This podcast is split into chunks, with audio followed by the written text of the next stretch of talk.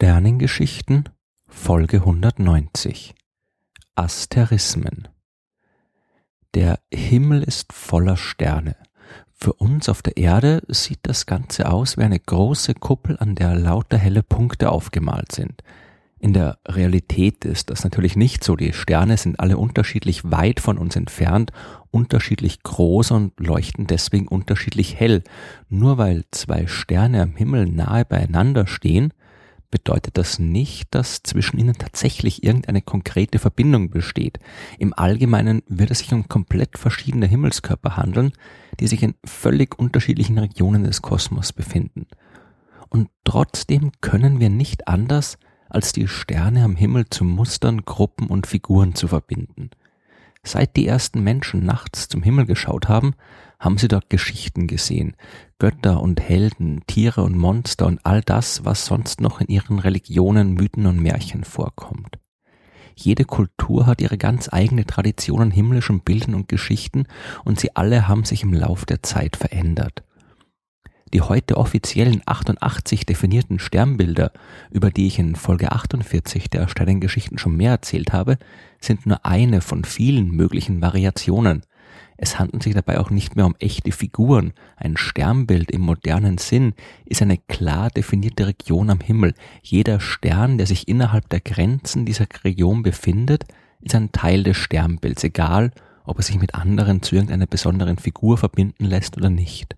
Eine markante Gruppe von Sternen, die uns Menschen aus irgendeinem Grund besonders auffällt und kein eigenes und vollständiges Sternbild ist, wird Asterismus genannt und davon gibt's jede Menge. Der bekannteste Asterismus ist mit Sicherheit der große Wagen. Diese Gruppe aus sieben Sternen ist so gut zu erkennen und so vielen Menschen bekannt, dass sie fälschlicherweise oft für ein echtes Sternbild gehalten wird. Nimmt man es genau, dann ist es aber eben nur ein Asterismus, der Teil des Sternbilds großer Bär ist. Die sieben Sterne des großen Wagens sind alle so hell, dass sie mit freiem Auge leicht zu sehen sind. Sie heißen Dubbe, Merak, Fekta, Mekres, Aliot, Missar und Al-Qaid. Und obwohl sie so eine klar definierte Figur bilden, haben sie doch eigentlich nichts miteinander zu tun. Dubbe beispielsweise ist 124 Lichtjahre von der Erde entfernt. Al-Qaid ist 101 Lichtjahre von der Erde entfernt.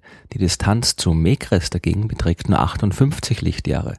Die restlichen Sterne haben Entfernungen, die irgendwo dazwischen liegen.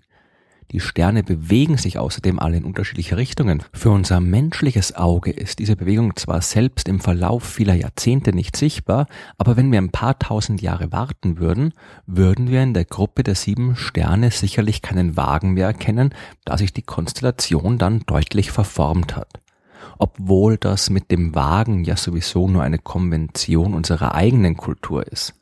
Im englischsprachigen Raum wird der Asterismus Big Dipper genannt, also großer Schöpflöffel. In Frankreich ist auch die Bezeichnung Grande Casserole, also große Stielpfanne gebräuchlich. Die chinesischen Astronomen haben dagegen wieder einen großen Löffel gesehen. Die zentralasiatischen Kirgisen haben die Sterne als ein Rudel aus sieben Wölfen interpretiert. In der arabischen Tradition hat man da einen Sarg gesehen. In Indonesien war die Sternengruppe kein Wagen, sondern ein Kanu und in Finnland ein Netz, um Lachse zu fangen. Allein die Fantasie ist hier die Grenze der Interpretation und der Himmel bietet viel Raum für Fantasie. Denn der große Wagen ist bei weitem nicht der einzige interessante Asterismus. Im Sternbild des Schützen findet man zum Beispiel einen waschechten Teekessel. Acht Sterne bilden dort eine Figur, in der man auch ohne viel Vorstellungskraft leicht einen Teekessel erkennen kann, komplett mit Deckel, Tülle und Henkel. Vier Sterne Chaos Media, Chaos Australis, Ascella und Phi Sagittarius bilden ein Trapez, das den Teekessel selbst darstellt. Mit Chaos Borealis darüber wird ein Dreieck zum Deckel des Kessels gebildet und hinten werden Nunki und Tau Sagittarius zum Henkel und vorne bildet der Stern Al-Nasl die Spitze der Tülle.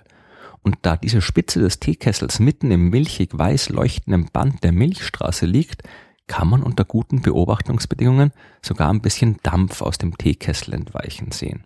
Einen weiteren Haushaltsgegenstand findet man im Sternbild Vulpecula, dem kleinen Fuchs.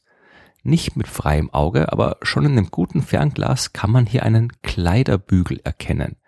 Dieser Asterismus ist auch als Kolinder 399 bekannt, benannt nach dem schwedischen Astronomen Per Kolinder. Kleiderbügel passt aber deutlich besser. Früher hat man diese Gruppe aus zehn Sternen für eine echte Gruppe gehalten, also einen Sternhaufen, in dem die Sterne sich alle in der gleichen Region der Milchstraße befinden. Erst genaue Satellitenmessungen Ende des 20. Jahrhunderts haben gezeigt, dass die Anordnung wirklich nur zufällig ist. Der fernste Stern des Asterismus ist 1340 Lichtjahre weit weg, der uns nächstgelegene immer noch fast 240 Lichtjahre. Wer diesen himmlischen Kleiderbügel selbst beobachten will, der sollte zwischen Juli und August mit dem Fernglas einer Linie zwischen den beiden hellen Sternen Altair im Sternbild Adler und Vega im Sternbild Leier folgen. Nach einem Drittel der Weglänge sollte dann der Kleiderbügel im Blickfeld auftauchen. Ohne Hilfsmittel und große Probleme zu finden, ist dagegen das Sommerdreieck. Diese Figur ist zwar nicht so fantasievoll benannt wie Kleiderbügel und Teekessel, aber dafür umso prominenter und schon seit langer Zeit bekannt. Das Dreieck wird durch die drei hellsten Sterne am sommerlichen Nachthimmel gebildet. Altair im Adler, Vega in der Leier und Deneb im Schwan. Und wenn die Geometrie des dreieckigen Asterismus auch nicht sonderlich aufregend ist, so findet man dahinter doch jede Menge schöne Geschichten. Zum Beispiel die von der Prinzessin und dem Rinderhirten. Es ist eine Geschichte aus Japan und sie handelt vom Rinderhirten Hikoboshi und Orihime, der Tochter des Himmelsgottes Tentai. Hikoboshi hat seine Kühe gehütet und Orihime hat fleißig Stoff für die Kleider der Götter gewebt. Tentai war, im Gegensatz zu vielen anderen Mythen und Märchen, eigentlich ein netter Vater und hat Orihime und Hikoboshi verkuppelt, damit seine Tochter auch ein bisschen Abwechslung bekommt. Aber wie das halt so läuft bei jungen Leuten, haben sie vor lauter Verliebtsein die Arbeit komplett vergessen. Es gab keinen Stoff mehr und die Kühe sind überall rumgelaufen. Also musste der Himmelsgott Tentai dann doch hart durchgreifen und hat die beiden auf verschiedenen Seiten von Amanogawa, dem großen Himmelsfluss, verbannt. Aber natürlich hat das auch nicht viel geholfen, denn jetzt waren sie zu traurig, um ordentlich zu arbeiten. Also dürfen sich die beiden einmal im Jahr am siebten Tag des siebten Monats treffen. Allerdings gab es keine Brücke über Amanogawa. Als sie sich also das erste Mal treffen wollten, hat das nicht geklappt und Orihime hat so sehr geweint, dass ein großer Schwarm Elstern angeflogen gekommen ist und versprochen hat, mit ihren Flügeln eine Brücke zu bilden. Und das würden sie auch in Zukunft jedes Jahr tun, aber nur, wenn es an dem Tag nicht gerade regnet.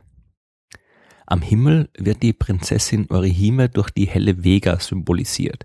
Hikoboshi ist Altair im Sternbild Adler und Amanogawa, der Fluss, der die Verliebten trennt, ist natürlich das helle Band der Milchstraße. Und sogar die von den Elstern gebildete Brücke kann man unter guten Bedingungen erkennen. Manche Stellen im Band der Milchstraße sind dunkel. Das sind die Dunkelwolken des nördlichen Kohlensacks, also große Regionen voller Gas und Staub, durch die kein Sternenlicht dringen kann. Das Sommerdreieck kann man, wie der Name schon sagt, im Sommer am besten sehen. Und im Sommer wird in Japan auch heute noch das Fest des siebten Abends gefeiert oder Tanabata, wie es auf Japanisch heißt. Jedes Jahr am siebten Tag des siebten Monats, also am 7. Juli, macht man sich dort eine schöne Zeit mit bunter Dekoration, Paraden, Essen und Trinken und freut sich gemeinsam mit Orihime und Hikoboshi über das himmlische Wiedersehen.